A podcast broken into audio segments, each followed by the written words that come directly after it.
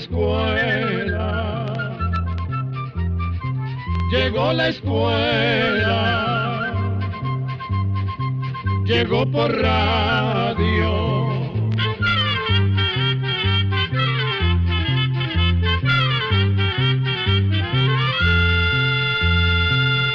Oigamos la respuesta.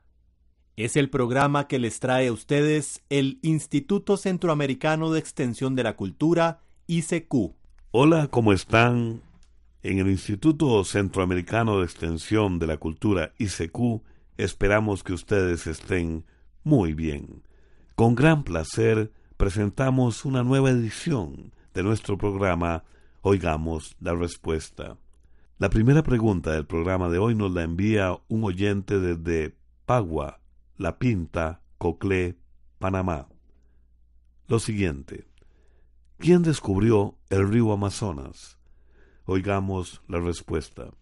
En primer término, queremos contarle que el río Amazonas se encuentra en Sudamérica. Es el río más caudaloso del mundo y el río más largo de la Tierra. Mide 6.800 kilómetros, unos 100 kilómetros más que el río Nilo, que por mucho tiempo se creyó que era el río más largo del mundo. El río Amazonas nace en la cordillera de Los Ángeles, en Perú, y recorre miles de kilómetros, atravesando América del Sur de oeste a este, abriéndose paso a través de una tupida e inhóspita selva. Les contamos esto para que ustedes puedan hacerse una idea de lo difícil que debe haber sido explorar el territorio por donde pasa este río en aquel lejano tiempo, cuando llegaron a nuestras tierras los exploradores españoles. Según documentos históricos, el primer europeo en navegar por el Amazonas fue el explorador y conquistador español Francisco de Orellana, acompañado de 57 hombres. Orellana y sus hombres primero navegaron por los ríos Coca y Napo, para después entrar al cauce del Amazonas, por donde siguieron navegando durante meses hasta llegar a la desembocadura del río en el Océano Atlántico. Se dice que este viaje estuvo lleno de penurias y sorpresas. Los exploradores españoles tuvieron que navegar a través de un río bordeado por una selva prácticamente impenetrable, llevando poquísimas provisiones a bordo. Durante el viaje se encontraron con diferentes grupos de indígenas. Algunos eran amigables y les dieron provisiones para que continuaran navegando. Otros, en cambio, los recibieron con flechazos. Se dice que en uno de tantos encuentros los españoles tuvieron que enfrentarse con un grupo de hombres y mujeres guerreras. Cuentan que eran mujeres altas y vigorosas que disparaban sus arcos con destreza.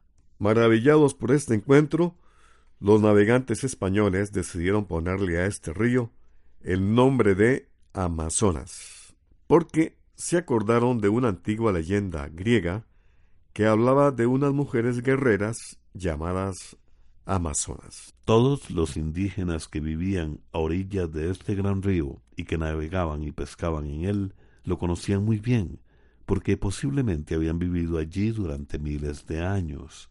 Así que, para hacer honor a la verdad, habría que decir que los indígenas que habitaban estas tierras fueron los primeros en descubrir este majestuoso río de América del Sur, porque llegaron a esas tierras mucho tiempo antes que los conquistadores españoles.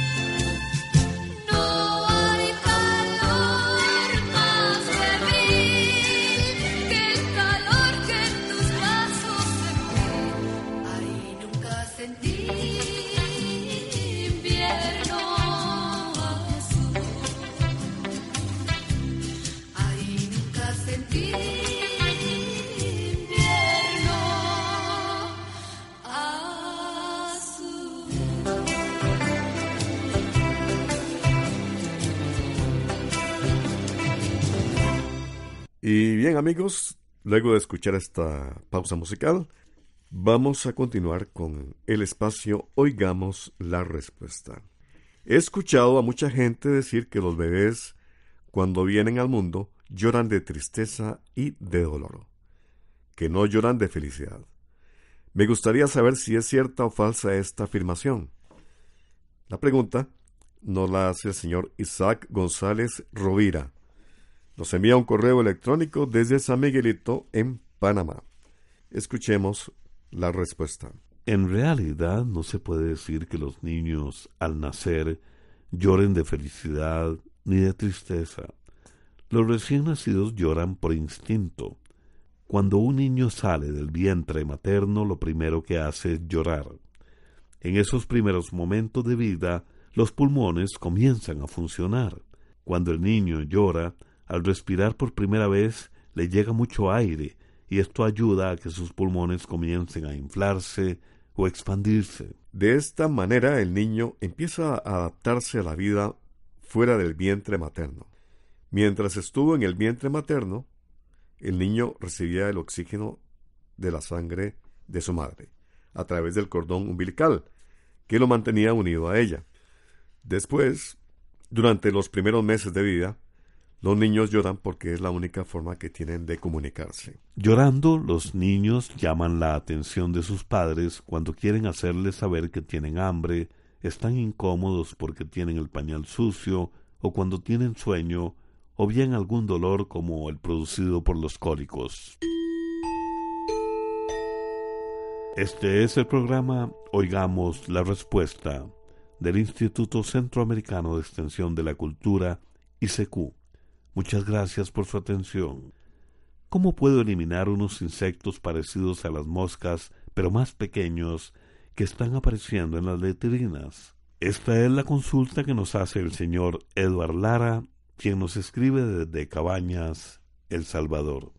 Oigamos la respuesta. Estos insectos son una variedad de moscas conocidas como moscas de los drenajes, moscas de letrina, de las alcantarillas o de los filtros. Estas moscas son más pequeñas que las moscas que vemos comúnmente. Estas moscas de letrina miden de 2 a 4 milímetros. Son de color café grisáceo y sus alas y cuerpo están cubiertas de escamas, por lo que a veces se confunden con una polilla pequeña. Cuando las hembras de la mosca encuentran material como las heces, ponen allí sus huevos.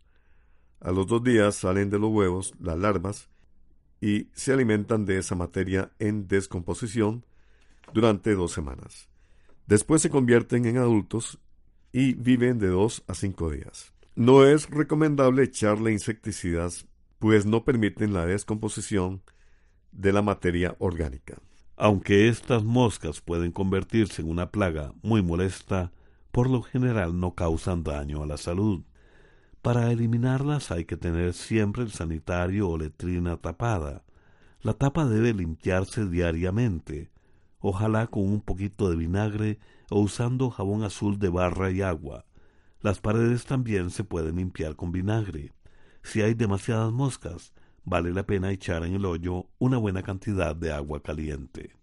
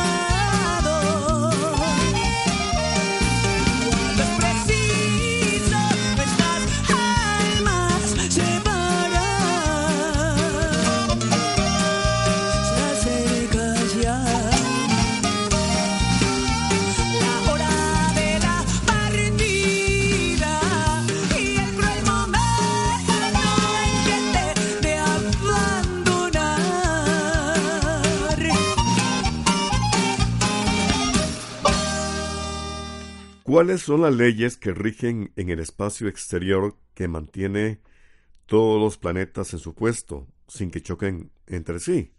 Es la pregunta que nos hace el señor Danilo Aguilera. Nos escribe desde El Salvador.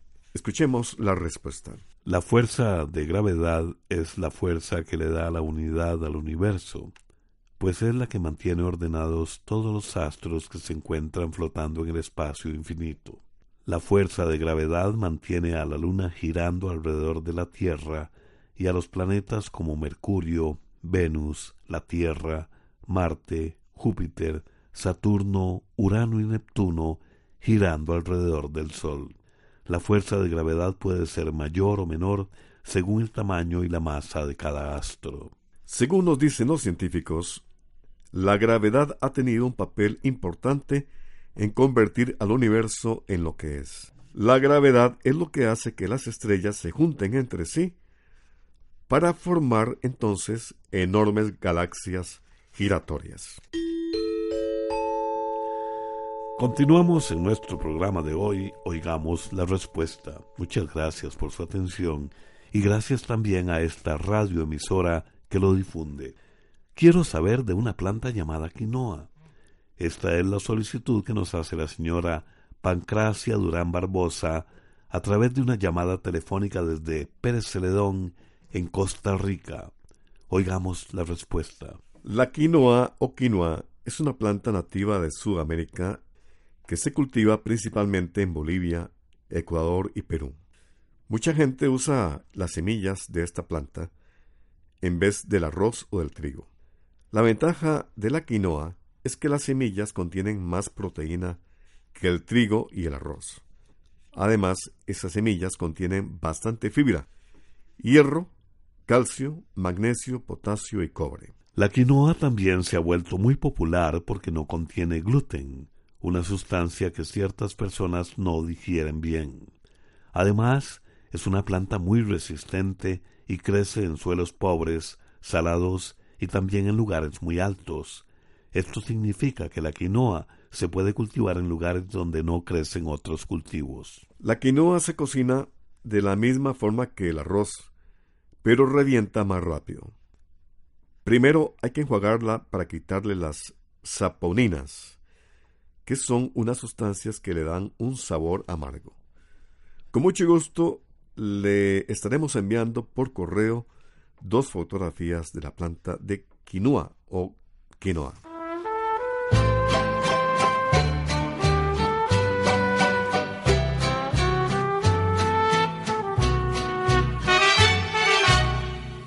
Sé que tú me quieres todavía y que mi amor no puedes olvidar.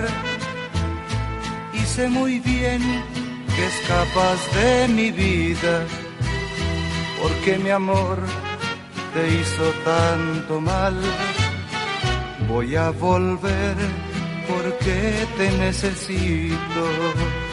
Quiero alejarme de esta soledad quiero empezar contigo nuevamente.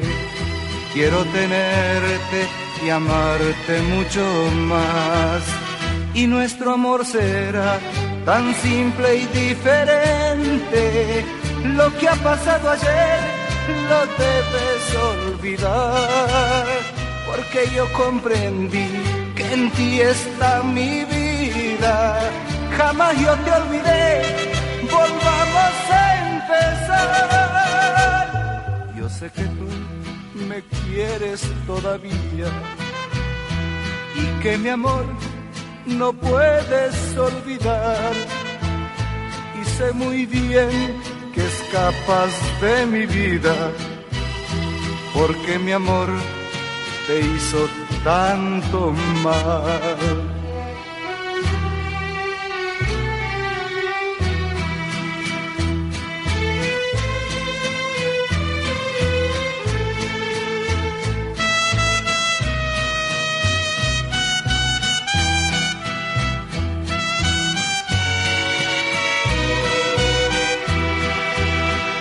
Nuestro amor será tan simple y diferente. lo que ha pasado ayer lo debes olvidar, porque yo comprendí que en ti está mi vida, jamás yo te olvidé, volvamos a empezar, volvamos a empezar.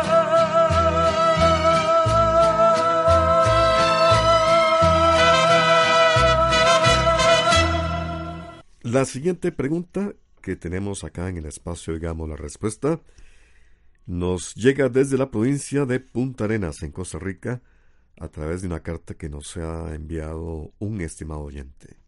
Y en ella nos consulta, ¿qué investigaciones interesantes está realizando Silvio Greco que explica por qué la gente debería empezar a comer medusas? Escuchemos la respuesta. Las medusas, también llamadas aguas malas, malaguas, agua viva o lágrimas de mar, son animales marinos que tienen un cuerpo gelatinoso con forma de campana y varios tentáculos. Algunas medusas miden tan solo un poco más de un centímetro.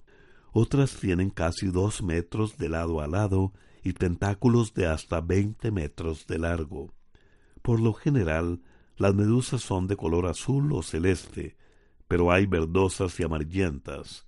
Viven en todos los mares del mundo y existen unas dos mil especies de medusas. En sus tentáculos, las medusas tienen un veneno muy poderoso, capaz de matar peces pequeños para comérselos. A veces pasa que un tentáculo se suelta y queda flotando en el agua. Y cuando una persona lo toca, siente un ardor muy doloroso. Por eso es que se les llama aguas malas, pues en ocasiones en una playa puede haber tantas medusas que resultan peligrosas para las personas. Algunas medusas son extremadamente venenosas para el ser humano y otras pueden causar reacciones alérgicas que duelen y afectan muchísimo. Hoy día las medusas se han convertido en un problema porque pueden vivir en prácticamente todos los mares y están aumentando su número. Esto se debe especialmente a la pesca ilegal de tortugas y peces como el atún, que son depredadores naturales de las medusas. O sea, que son animales marinos que de natural se alimentan de las medusas. Por eso el biólogo marino Silvio Greco ha sugerido la idea de empezar a comer medusas. Así, las personas nos convertiríamos en los nuevos depredadores de las medusas. A razón de comérselas, le diremos que las medusas tienen proteínas como el colágeno que son importantes para los diferentes tejidos de nuestro organismo. Además, no tienen grasa y tienen pocas calorías. La idea de comerse las medusas ha llamado mucho la atención, tanto así que organizaciones como la FAO, que es la Organización de las Naciones Unidas para la Agricultura y la Alimentación está apoyando la idea de Greco. Greco y un chef profesional cocinaron medusas en un festival llamado Slow Fish, que se realizó en Italia.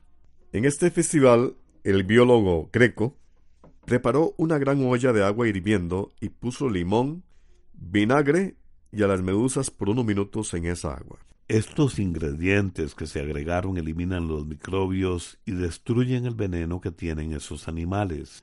Luego sacó a las medusas y las puso a freír en una pasta hecha de papas, harina de trigo y arroz mezclada con agua con gas, y no usó sal, pues las medusas son muy saladas. Por otro lado, el chef profesional, después de sacarlas del agua hirviendo con limón y vinagre, hizo una ensalada con las medusas y les agregó vinagre de arroz, aceite de sésamo, guajonjolí, zanahoria y pepino. ¿Qué tal sabían? Algunas personas dijeron que pues que no sabían nada, pero a otras personas les gustaron mucho, tanto así que el chef va a ofrecer en su restaurante un platillo hecho con medusas. Las medusas se comen desde hace mucho tiempo en lugares como China y otras partes del continente de Asia, donde eh, son consideradas un manjar y las personas a veces pagan altos precios por ellas.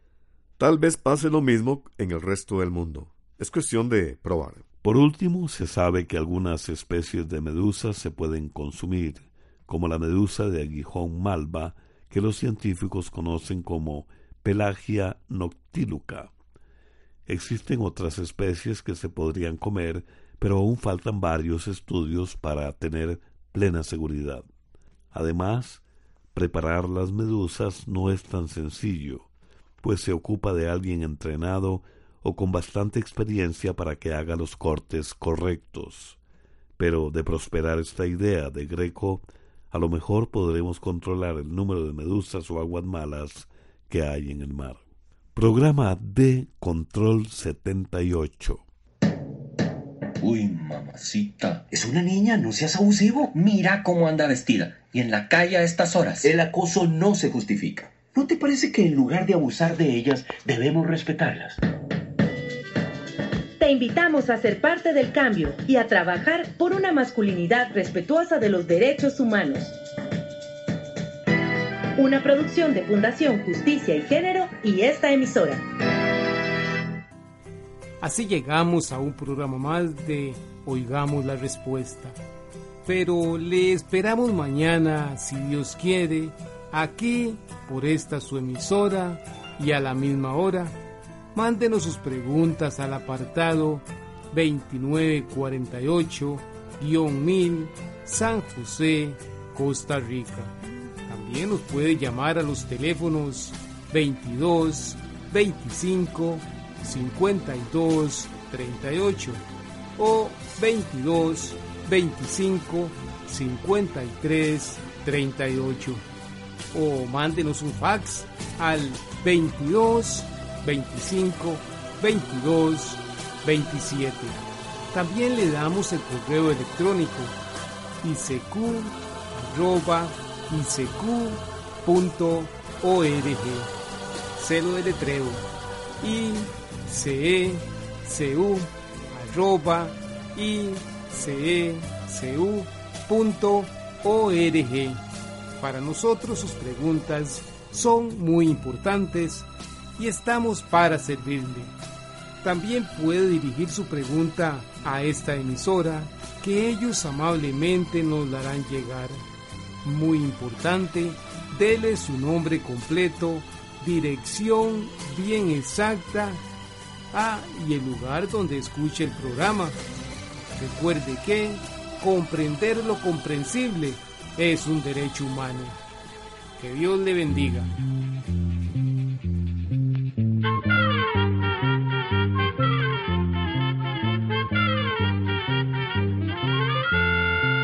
Llegó el momento de despedirnos. Va a la escuela, se va cantando